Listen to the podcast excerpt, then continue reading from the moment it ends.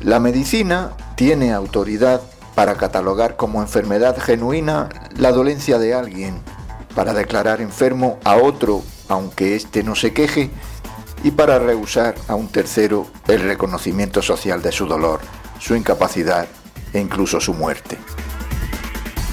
Iván Illich. Némesis médica. Templanza. Episodio 53. Desafección.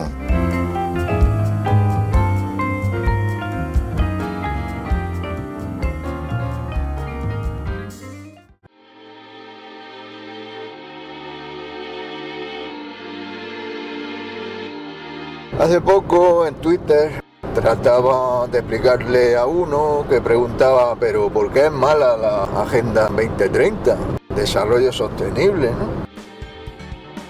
Bueno, se lo trataba de explicar y me pedía que se lo desarrollara, que se lo explicara mejor, porque él estaba colaborando, no sé en qué organización, poniendo de su parte para que se realizara la agenda.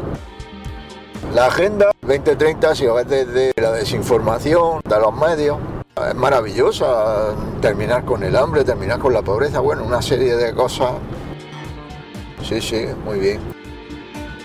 Pero en realidad la experiencia demuestra que lo que se trata de conseguir no es eso, sino más bien lo contrario de todo lo que dicen, lo contrario. Ya ha llegado a un punto en que es muy, muy descarado ¿no? lo que están haciendo. Entonces, aquí hay una disyuntiva. El Estado trata de meterse al máximo en lo que tú hagas. Ya con lo de que te pongas veneno ya ha sido hasta ahora la cosa más, más seria, más imperdonable. El, el Estado se trata de meter en cualquier cosa y los ciudadanos los que nos importa un poquito la libertad, lo que tratamos es de que el Estado no se meta, no se meta donde no se tiene que meter. Por ejemplo, en Holanda, expropiar a 3.000 agricultores con excusas, con excusas tontas, con excusas muy tontas, de que no son buenos para el cambio climático, pero cojones, si quitan la agricultura, que vamos a comer? Bueno, eso es lo que quieren, no es reducir el hambre, sino producir el hambre, producir hambre. Y que los medios de producción estén en sus manos, es decir, la agricultura y la ganadería no los manejen los pequeños agricultores, ni siquiera los medianos agricultores, no. Los maneje Bill Gates que se ha hecho el máximo poseedor de tierras de Estados Unidos y los manejen pues las grandes corporaciones que están montando todo este cisco. ¿Ellos qué tratan de hacer? Primero controlarte, es decir, saber dónde estás, saber qué es lo que haces, saber a qué te dedicas y después prohibírtelo. Después mmm, ponerse a crear una serie de normas la excusa es que hay democracia y tal, pero bueno, esto quien lo dicta son poderes supranacionales no elegidos democráticamente. Lo que ha pasado en Holanda es una rendija hacia la esperanza. Pero vamos, mucho sería ilusionarse con que Mark Rutte deje el poder para pensar que el siguiente gobierno no va a hacer lo mismo, sea cual sea y que en Holanda hay unas elecciones limpias y democráticas, vamos, eso yo no me lo creo. Ni en Holanda ni en ningún país europeo, vamos, creo yo.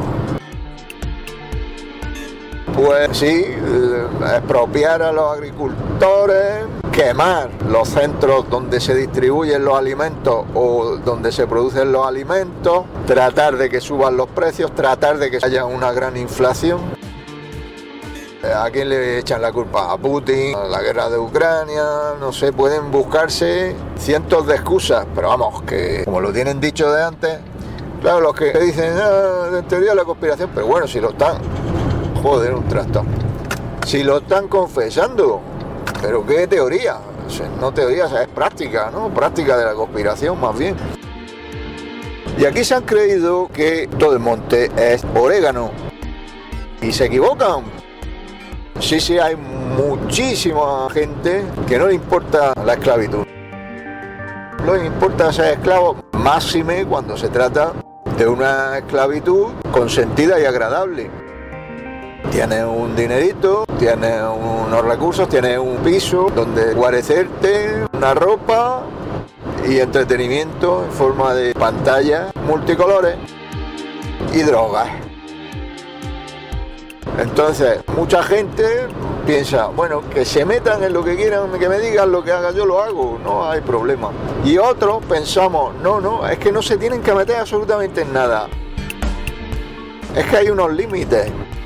¿Que hay que echarse al monte? Pues uno se echa al monte. ¿Que te juegan la vida? Como pasa con Rashid Butar, que la han matado. Magufuli, que lo mataron, Luz Montañé, Carimulis, tanta gente que ha muerto sospechosamente en el momento más indicado para favorecer los intereses de los globalistas. Eso han muerto de una forma muy muy oportuna para ellos. Sí, pues te juegas la vida, pues te la juegas. Mm, hasta estos momentos uno no valoraba que es más importante la libertad que la vida. Pero que es así. Porque si sigues viviendo, aceptando todo, aceptando cualquier tipo de humillación, que se metan en tu terreno, que se metan los mequetrefes estos, pues merece realmente la pena vivir así. No, no, no merece la pena que tienes hijos, que tienes hipotecas, que tienes que tragar, pues muy bien, los que tengáis hijos, los que tengáis hipotecas, pues ya está, vosotros valoráis, si os interesa más sacar vuestra hipoteca y vuestra familia adelante, pues sí, es una opción, pero que llegará un momento en que Claro, tratan de hacerlo tan paulatino que muchas veces he visto en vídeos, dice la gente, no, no, yo es que me atrinchero con un fusil. Pero es que a eso no se llega es que es pasito a pasito. Había un juego que hacíamos en los pasillos del Instituto Padre Suárez en Granada, que se llamaba, bueno, algunos lo recordaréis, igual por otros nombres también. Se llamaba Estatuas Mudas Inmóviles. Y había otro que era el abejorro. Bueno, los dos eran la misma cosa. Tú te metes por un bosque de brazos y de manos, de gente que te rodea, tratando de evitar que te den una hostia. Claro, la gente, las manos y los, los cuerpos de, esos compañeros están muy cerca. Y a la que te descuidas, te pegan una hostia por detrás y no sabes quién te la ha dado. Si, si la has visto, ya ese se queda, me parece que era así el juego. Y el otro la ve, el otro la mejorro, que es, este se aproxima más a la realidad de lo que les va a caer a los globalistas, que es que te tratan de dar una hostia y tú te pones como el que se queda del escondite y está contando, ¿no? La mano derecha eh, como haciéndote de visera del ojo derecho y la mano izquierda debajo de la sila derecha, me parece que era así. Claro, intentaban darte un toque o algo por detrás, pero ahí sí que había más más peligro, porque a la que se descuidara el que trataba de darte un toquecillo por detrás, se llevaba la hostia porque hacía un movimiento en revolera y la hostia que le calzaba al compañero era mucho más grande de la que te intentaban dar a ti. Juegos de esos había un montón. También había otro, pero ese era ya del colegio. Culo al aire no se permite. También significa... Uy, el radar, vamos a portarnos bien. También era significativo un poco de lo que decía Alfonso Guerra, quien se mueva no sale en la foto, es decir, obediencia absoluta al líder, en caso contrario, fuera, expulsado de todas las prebendas, todas las ventajas de ser político corrupto, valga la redundancia. Entonces, sí, el culo al aire no se permite, era que pasabas por un pasillo y tenías suerte si el pasillo era amplio porque estaba todo el mundo con el culo pegado a la pared. En cuanto que había alguien que pasara, si no era profesor, claro, en algunos sitios si era profesor también se llevaba. Ay, Dios mío, yo estoy pagando la deuda kármica de que, en fin, me he reído mucho de los profesores. Y ahora, pues, aquí me veo yo creo que ya se ha cumplido, que he saldado esa deuda con el universo ya me he dado cuenta. Pero, en fin, que se creen que sí, que todo el monte es orégano, que aquí la gente va a tragar, que por la teoría del calentamiento de Batracio, muy poco a poco nadie va a saltar, nadie se va a dar cuenta. Pero sí, sí, nos estamos dando cuenta muy bien. Ha habido últimamente varias noticias esperanzadoras. Empezaré por la última, que es la enfermedad de Klaus. Bien, vamos a poner aquí aplausos. Bien. Sí, Klaus dice que está enfermo. A fiarse de lo que diga este, ¿no? Si está enfermo es que está, goza de buena salud, pero bueno. Y que no ha podido ir a la reunión de los de los de la OTAN. Ah, qué pena, ¿eh? Que hubiera querido estar entre sus compinches no ha podido ser. Con Jens Stoltenberg, que estaba tan contento, Sanchinfla allí haciendo bromas, riendo. Se veía en una foto, sin embargo, que Zelensky no está en sus mejores horas, estaba allí solitario, no, nadie le contaba un chiste. Bueno, pues no pudo ir, dice, por enfermedad. Bueno, y yo a veces pienso, ah, si hubiera un francotirador, una especie de chacal, ¿qué cantidad de seguidores tendrían las redes, no? No, no, no hay que pensar.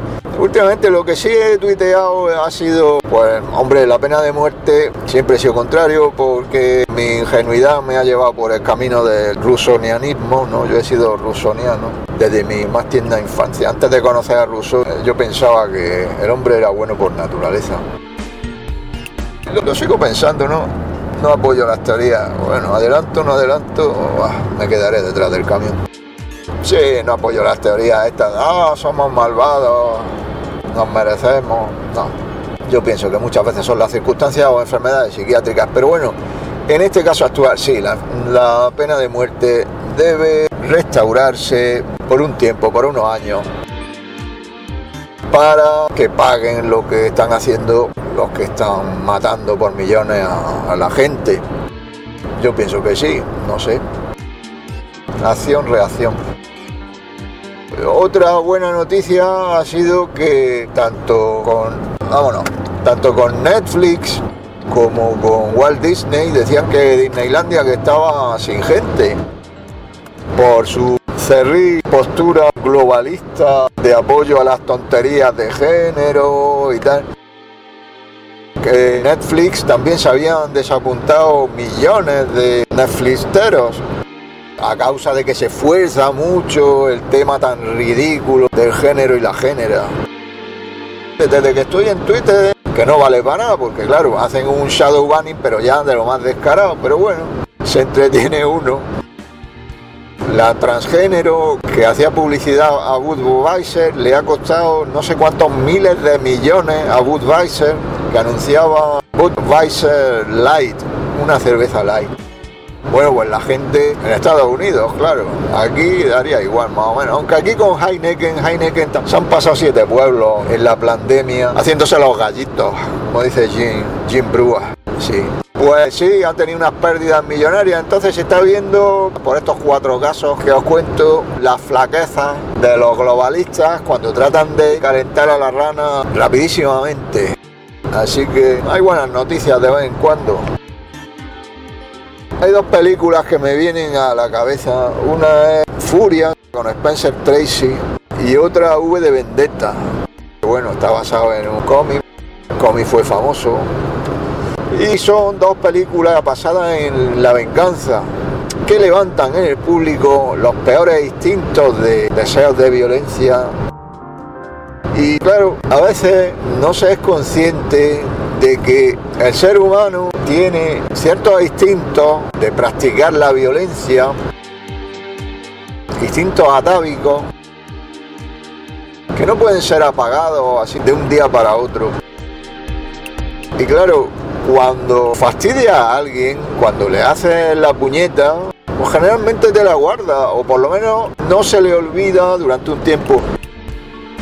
A mí se me suelen olvidar mucho las cosas malas, tengo una mente muy selectiva y no soy nada vengativo. Lo que sí hago es que no se me olvida que si me echan de un sitio intento no volver. ¿no? Si, por ejemplo, eh, no se puede decir que sea una venganza, todos los sitios que me prohibieron la entrada, y tengo un capítulo dedicado a eso que se llama Vulnerable, los sitios que me han prohibido entrar por querer colaborar con el bien común, con, la salud pública y tratar de advertir a mis semejantes por portarme bien, por tratar de no seguir los postulados de Joseph Mengele, de no ser un nazi. Pues claro, pues me han echado, pues ya no vuelvo, no vuelvo más. Igual algunos se me ha escapado y vuelvo. Pero vamos, que tengo ahí los más importantes, pues claro, si te echan, pues no vuelves. Lo mismo en algunos centros de trabajo, si te insultan o te malmeten o te hacen sentir que no es un sitio donde tú eres bienvenido, pues tratas de no volver. O sea, es una especie, no es venganza, es la práctica del sentido común más elemental. Otros, sin embargo, dicen, no, no, yo me quedo aquí, voy a luchar, voy a oponerme a todo, buscan el conflicto, pero abiertamente. Y te vas a enterar y hacen cantidad. El otro día, hace dos o tres días, saqué una película de la biblioteca, una islandesa, que va sobre el tema de rencilla entre vecinos y trata un poco de eso, la mala leche que se puede llegar a generar. Recuerdo también de Ser o no ser, el diálogo que sacan. Si nos pincháis, no sangramos. Si nos hacéis cosquillas, no nos reímos. Si nos envenenáis, no nos morimos. Si nos ofendéis, no debemos vengarnos. Si tratan de someterte, tratas de revolverte, ¿no? Tratas de defenderte. Si se meten con tu familia o con tus amigos, tratas de protegerlos. Eso es lo normal piensan que bueno va a ser una encerrona, va a ser una maniobra envolvente en que nos vamos a quedar atrapados, no vamos a poder conseguir comida ni en el mercado negro, va a haber que suplicar, va a haber que pasar por el aro. Bueno, pues ya lo veremos, ya lo veremos. De momento no han conseguido lo que han hecho más bien ha sido levantar la liebre, porque ya mucha gente, muchos borregos han dicho, bueno, yo soy borrego y he sido borrego, pero vamos a ver qué pasa con esto, porque, porque no están muy de acuerdo con la tomadura de pelo y con que hayan matado a sus familiares, porque eso lo has visto claro. Por ejemplo, Miguel Bos... Uy, ¿qué hace este? Miguel Bosé nunca ha sido santo de mi devoción, la verdad, porque yo sí he estado en la que se armó con el 15M, fue por la parte de no les votes, fue por la parte de la defensa de la propiedad intelectual, pero no el abuso de las sociedades mercantilizantes que tratan de robar la propiedad intelectual a los autores. Sin embargo, bueno, ha habido una serie de creadores fabulosos que se manifestaron violentamente en contra de los que tratábamos de defender nuestro punto de vista sobre la creatividad desde el Partido Pirata, por ejemplo, desde las posturas disidentes. Ahora se puede ver la importancia de muchas de las cosas que entonces planteábamos, pero bueno. Pues sí, pero claro, esta gente que le matan a su madre, ven morir por los protocolos médicos, ¿no? Cuando, por ejemplo, le hacen una transfusión de sangre, bueno, por las transfusiones que... ¿Quién ha tenido la precaución de hacerle caso a los estudios científicos que dicen que se coagula la sangre de los que se han prestado a experimentos? Pues nada, mete a un familiar en un hospital y le hacen una transfusión, le hacen una transfusión u otras cositas. O por ejemplo, en ciertas taifas, pues midazolam y escopolamina, unos protocolos para las personas mayores que ya de por sí podían tener problemas respiratorios, unos protocolos cojonudos, pero un lego en la materia lo puede decir también. Pues sí, esas cositas tenemos. Pues nada, si ves que se actúa así, pues ¿qué quieres que haga? Como la maniobra esta policial de ponerte la rodilla en el cuello. Muy bonito. Eso es una maniobra. Un tío de más de 100 kilos que te inmovilice de esa forma. Te dan unas ganas de regalarle un ramo de claveles rojos, unas ganas pero grandísimas. Y mucho Black Lives Matter que surgió también por esa maniobra, surgió, ¿no? El Black Lives Matter. Pero nadie reivindicó. Sí, sí, está muy bien quemar todos los establecimientos de la calle Mayor para que después se pueda especular con ellos las grandes corporaciones. BlackRock, Vanguard, sí, ese, estudio ya lo hizo Solari Report. Bueno, pues sí, sí, muy bien que colaboréis con los grandes fantasmas.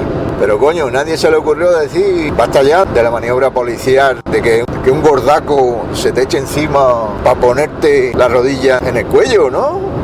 Vamos. Pues no, no, eso no. En fin, ya estoy llegando. Entonces yo quería hacer un episodio y todo esto un poco viene a cuento de la indefensión. A mí no me gusta plantear que no tenemos recursos, siempre hay soluciones, siempre hay formas de salir de los atolladeros. No me gusta decir, pues bueno, estamos aquí, que no, no podemos valernos por nosotros mismos, pero la verdad es que es así. Cuando los hospitales se convierten en sitios terroríficos que te dan mucho miedo acercarte a las inmediaciones. O las farmacias, ¿no? Que hasta el último momento han tenido ahí como símbolo, como el Iwo Jima de los globalistas españoles. Os voy a contar una anécdota. Como sabéis, yo hago cositas de escultura y tal, y hago bricolaje, jardinería, para mí mismo. ¿eh? Y me pasó una cosa que me saltó barniz a los ojos, estando yo solo. Bueno, yo lo que aconsejo, lo primero, tomar precauciones para que esto no suceda, pero bueno, eh, quien no tenemos gafas y no vamos a estar siempre con gafas puede pasar. Bueno, pues eh, lo primero de todo que aconsejo es echarse rapidísimamente un chorro de agua con los ojos abiertos. O sea, debajo del grifo tienes que poner los ojos y para ver si se, si las gotas que te han entrado y tal se van, bueno, es lo que hice. Pues después me planteé, bueno, por supuesto a un ambulatorio no voy a ir, de pueblo más cercano donde haya ambulatorio no voy a ir, no voy a ir, vamos, pues, ni que estuviera loco. Pero es que a una farmacia tampoco. Una farmacia tampoco. Va, encima te van a mirar mal, porque entonces era lo de mascarilla, yo mascarilla no me pongo. Ni me pongo ni me pondré. Y entonces mm, te das cuenta que, claro, la ley de la selva o similar, que no, para eso estás pagando impuestos, eres un ciudadano de pro, para que después tienes que tener tu botiquín, eso es lo que aconsejo, y la ayuda entre pares, la ayuda entre gente de la disidencia, simplemente. Y vamos a ver en qué acaba esto. Y nada más, vamos a ver si me sale un montaje un poquito ligero. Perdón por la tardanza de un episodio a otro, pero bueno, mis motivos he tenido. Y espero recuperar a partir de ahora los capítulos y empezar a mandar tazas y camisetas a todos los amigos que me han apoyado. Nada, un fuerte abrazo y ánimo compañeros, que son pocos y cobardes. Ah, y otra cosa, no, no me he quedado ciego ni nada, ¿eh? Veo perfectamente, sin gafas. Luego. Si pudiera guardar el tiempo en una botella, lo primero que me gustaría hacer sería guardar cada día hasta que la eternidad acabe para estar contigo.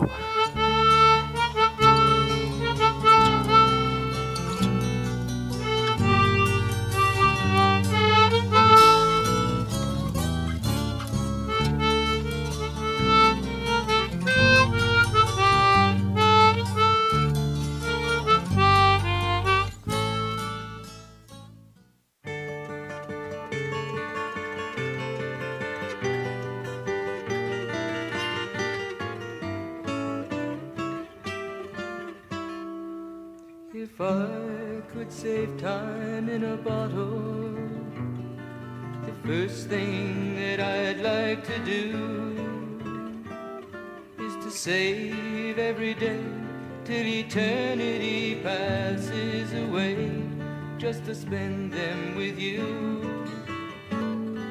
If I could make days last forever. If words could make wishes come true, save every day like a treasure, and then again I would spend them with you. But there never seems to be enough time to do the things you want to do once you find them. I've looked around enough to know you're the one I want